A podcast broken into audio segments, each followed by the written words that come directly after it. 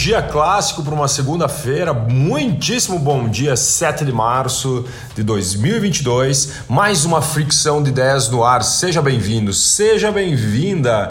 E o assunto dos últimos 12 dias, guerra Rússia e Ucrânia, não tem como ficar de fora da nossa análise de mercado. E no final de semana, especificamente no sábado, eh, existia a possibilidade de um corredor humanitário ser aberto, né? Graças àquela conversa de Rússia e Ucrânia na sexta-feira. Mas, segundo a Ucrânia, uh, o corredor não funcionou. Né? A Rússia, de qualquer forma, continuou uh, entrando em atrito, né? e isso fez com que muitos mais países criticassem as ações da Rússia. Foram em torno de 145 países que já dizem assim: ó, pô, Rússia, não faz sentido o que tu está fazendo, mas Vladimir Putin não para e, pelo visto, não vai parar. Falando de Putin, ele, num pronunciamento no final de semana, comentou que as, as sanções ocidentais são semelhantes a uma declaração de guerra. Isso preocupa muitíssimo o mundo mesmo, né? É, principalmente porque hoje a Ucrânia está pedindo para a OTAN e para também o mundo inteiro fazer uma zona de exclusão aérea dentro da Ucrânia, que poderia fazer com que alguns aviões, por exemplo, de outros países entrassem para ajudar, por exemplo, de alguma forma. E a Rússia já falou assim: ó, cara, se isso acontecer, eu vou uh, assumir isso como sendo uma guerra. Impacto é devastador, devastador. O agronegócio vai sofrer muito nos próximos capítulos. Né? A Ucrânia é uma gigante agrícola, né? mas ela está com grandes problemas, inclusive de semear suas plantações. Né? Eles estão criando um risco real do maior produtor mundial de girassol, que é a Ucrânia, ter dificuldade, inclusive, de semear a própria cultura neste ano.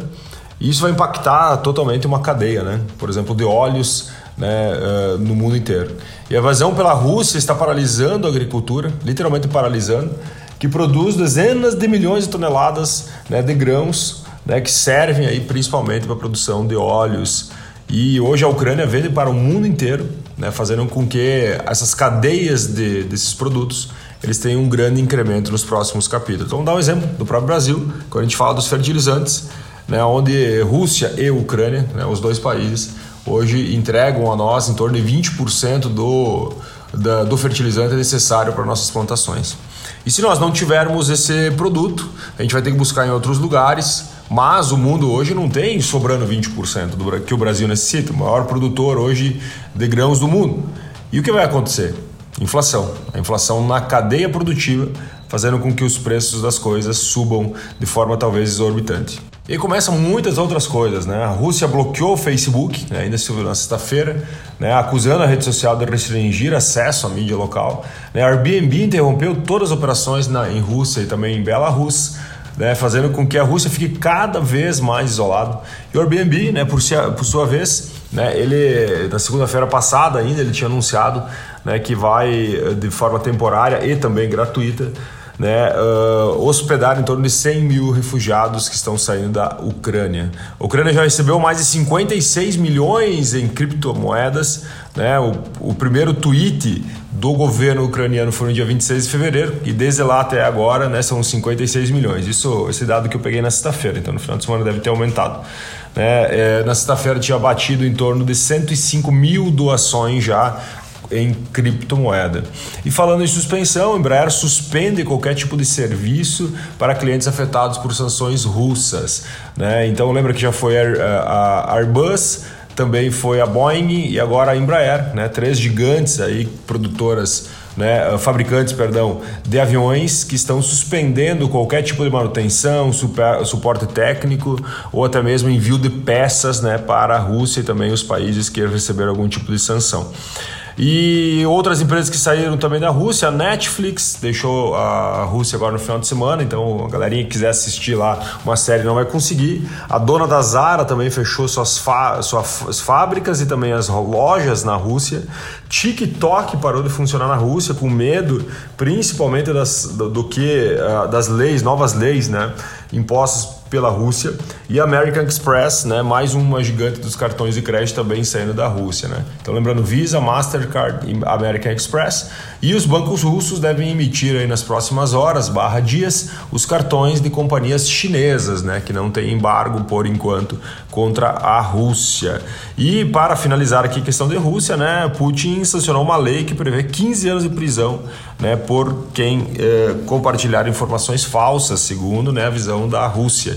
Inclusive nesse final de semana, algumas informações né, eh, extra uh, oficiais dizem que mais de 4 mil pessoas foram presas na Rússia pessoas que estavam fazendo algum tipo de manifestação contra a guerra na Ucrânia.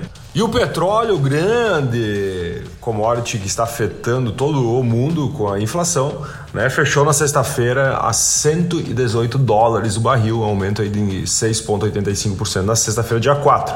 Só que agora, nesse exato momento, já está aumentando mais 7,82% a 127,38 agora, 7,85%. Quando eu estava antes escrevendo uh, que análise de mercado, ele estava aumentando 9,25% a 129,13. E ele sim, em algum momento ele já passou dos 130 dólares o barril. Era algo que tinha alguns especialistas prevendo lá atrás. Só que alguns especialistas estão prevendo que o petróleo ele possa chegar a 185 dólares o barril. Imagina que isso faria com que, com certeza, a gasolina aqui no Brasil ultrapassasse os 10 reais fácil, fácil. E o Ibovespa fechou em queda na sexta-feira de 0,6, mas na semana uma alta de 1,17%.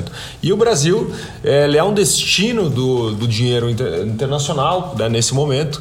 Né? Mas, segundo o Goldman, que é um, um, grande conglomerado de especialistas e empresas do setor, eles falam, comentam que o Brasil né, possui ativos que devem ser somente de curto prazo, ou seja, as pessoas estão aqui de passagem. Né? Neste momento, o Brasil deve continuar tendo um desempenho acima da média, mas deve ser somente de passagem, né? já que os, os investidores procuram nos próximos capítulos um lugar um pouco mais estável. Lembrando que se aumentar os juros lá nos Estados Unidos, a possibilidade de dar uma demandada de investimento que aqui estão hoje é muito grande. E o dólar, por sua vez, fechou em alta de 1% na sexta-feira, 5,07 e porém na semana a, a moeda recuou 1,53%.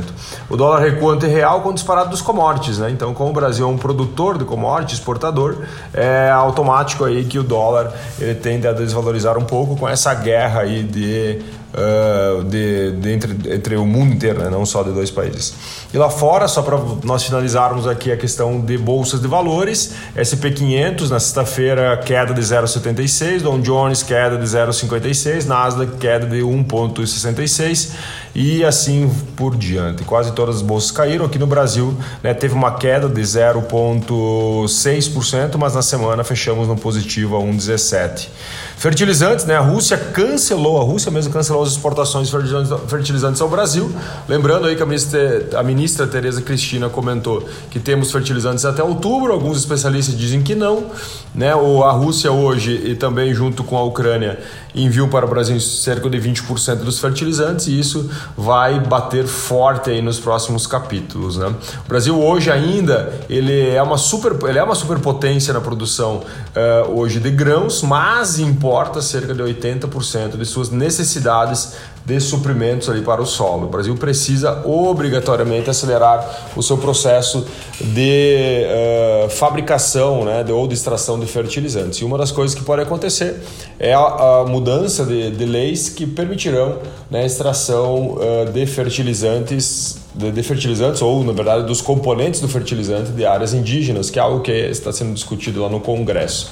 Preços dos alimentos batem novo recorde em fevereiro, né? segundo a ONU. Os preços mundi o preço mundial dos alimentos atingiram um recorde em fevereiro, saltando 24,1% em relação ao ano anterior, liderado principalmente por óleos vegetais e também a parte dos lácteos. Uh, a expansão de serviços na China, olha só, a China em fevereiro teve um ritmo mais fraco de seis meses. Inclusive a China, nesse final de semana, anunciou que possivelmente não conseguirá cumprir com a meta de crescimento oriundo de toda essa incerteza uh, global. Né? Então ela ainda não comunicou qual será a nova meta, ela só comentou que possivelmente não conseguirá atingir essas metas que foram estipuladas anteriormente. O trigo, algo que realmente será muito, muito afetado, já está sendo afetado, só para você ter uma ideia, ele ganhou o recorde fechou o ganho semanal de 41% do trigo. Lembrando que a Rússia e também a Ucrânia são dois grandes produtores do trigo mundial.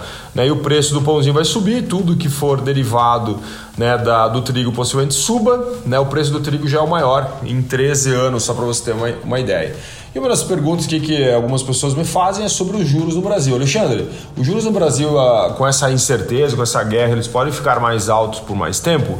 Sim, podem e devem, né? Devem ficar mais altos por mais tempo, porque um dos objetivos do juro é conter um pouco a inflação. Então, aumentar o juro para frear o consumo.